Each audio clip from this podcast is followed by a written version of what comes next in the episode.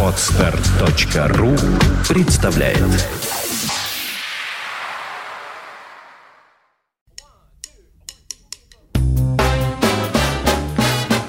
Слушать здесь Здравствуйте, я Кирилл Машков. Я рассказываю о музыке, которую слушаю сам. Ровно 7 лет назад, в январе 2006 года, в виртуальный эфир Всемирной паутины впервые вышел подкаст журнала «Джаз.ру», который по названию одной боевитой пьесы саксофониста Эдди Харриса стал именоваться «Слушать здесь». Тогда, 7 лет и 593 выпуска подкаста назад, самый первый прозвучала в сетевом эфире музыка великого Дюка Эллингтона. Вполне логично было бы отметить семилетие подкаста именно музыкой, связанной с творчеством Дюка, причем чем-нибудь таким, что отражало бы и рождественскую тематику, ведь юбилейный выпуск выходит сразу после Рождества Христова по старому стилю и перед исконно русским праздником Старый Новый год. Идею этого выпуска подсказал мне московский трубач Петр Востоков, руководитель новейшего московского джазового биг-бенда под названием «Большой джазовый оркестр». Нет, не специально подсказал – Просто в рамках своей серии ежемесячных концертов в Центральном доме журналистов он показал программу, пришедшуюся точно на западное Рождество.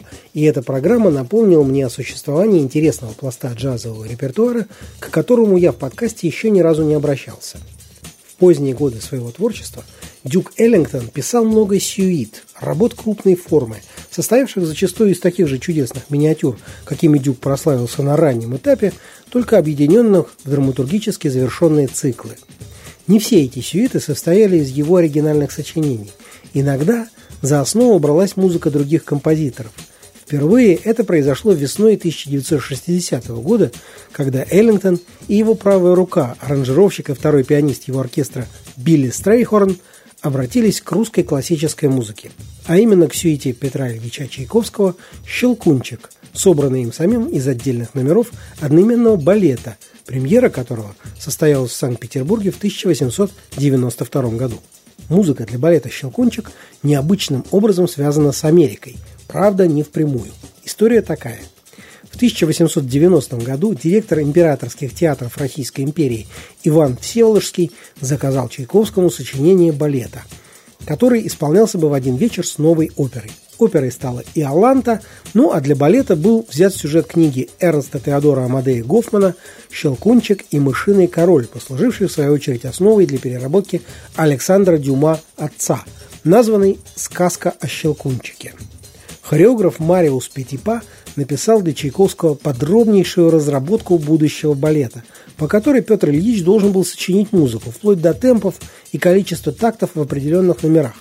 Говорят, что композитор был не очень доволен такими жесткими рамками и потому писал балет нехотя и, следовательно, не быстро.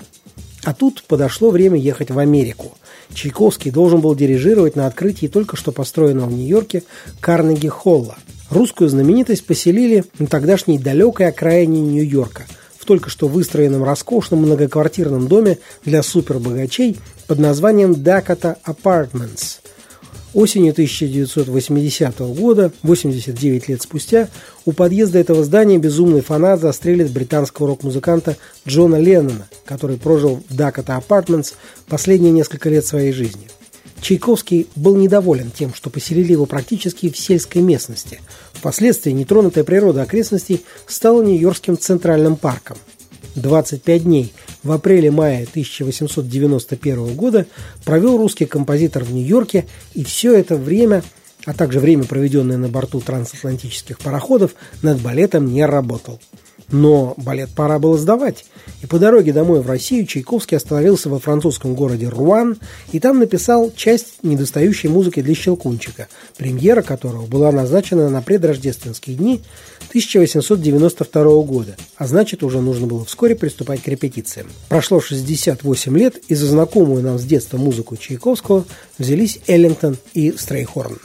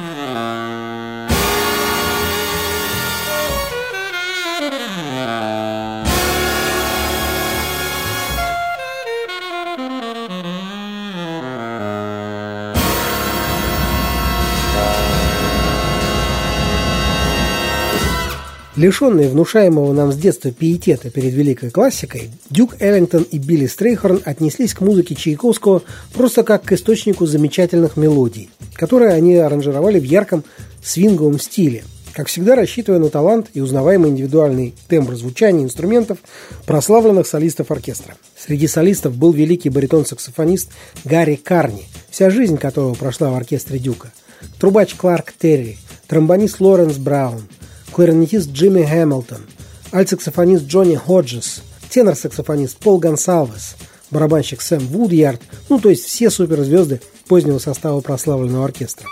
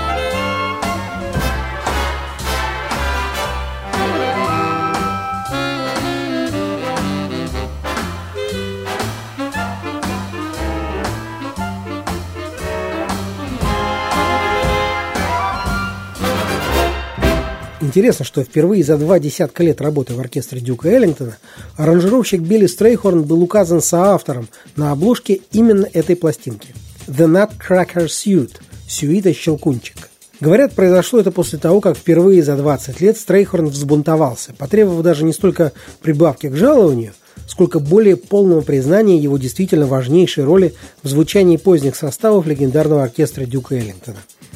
Запись альбома состоялась в Нью-Йорке в течение пяти студийных сессий с 26 мая по 22 июня 1960 года.